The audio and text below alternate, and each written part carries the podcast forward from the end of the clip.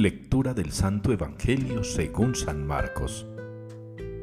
En aquel tiempo se acercó a Jesús un leproso, suplicándole de rodillas, Si quieres puedes limpiarme. Compadecido extendió la mano y lo tocó diciendo, Quiero, queda limpio. La lepra se le quitó inmediatamente y quedó limpio. Él lo despidió, encargándole severamente, No se lo digas a nadie, pero para que conste, Ve a presentarte al sacerdote y ofrece por tu purificación lo que mandó Moisés para que les sirva de testimonio. Pero cuando se fue, empezó a pregonar bien alto y a divulgar el hecho, de modo que Jesús ya no podía entrar abiertamente en ningún pueblo. Se quedaba fuera, en lugares solitarios, y aún así acudían a él de todas partes. Palabra del Señor. Ojalá escuchéis hoy la voz del Señor, no endurezcáis vuestro corazón. Es la respuesta con la que participamos hoy en la liturgia del Salmo 94.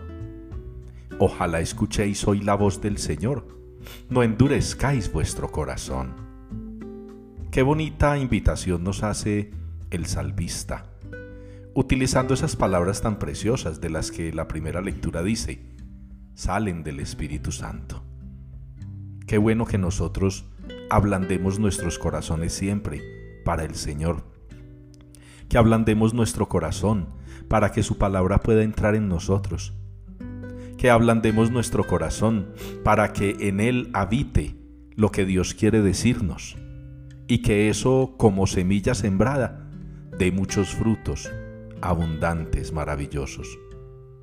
Escuchar al Señor nos pide a nosotros también una dosis alta de fe, porque podemos escuchar, podemos oír, pero podemos no creer. Podemos no dar crédito a lo que el Señor nos promete, a lo que nos propone, a lo que nos pide inclusive. El Señor puede hacer por nosotros muchas cosas. Hay que creer en Él.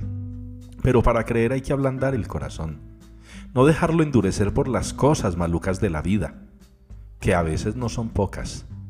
No dejarlo endurecer por los sinsabores, por las experiencias negativas, por las actitudes con las que algunos derrumban nuestra esperanza, acaban con nuestra fe, debilitan nuestra paciencia.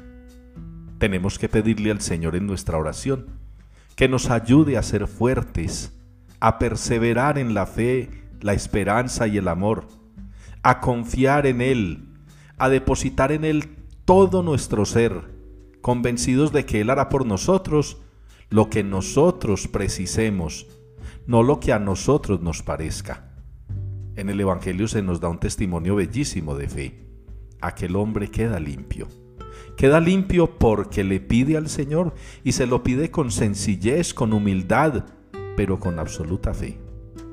Queridos hermanos, que la palabra del Salmo hoy nos ayude a entender que hay que escuchar al Señor, que no podemos dejar endurecer el corazón y que tenemos que estar llenos de fe para que se obren en nosotros las maravillas que Dios mismo quiere obrar.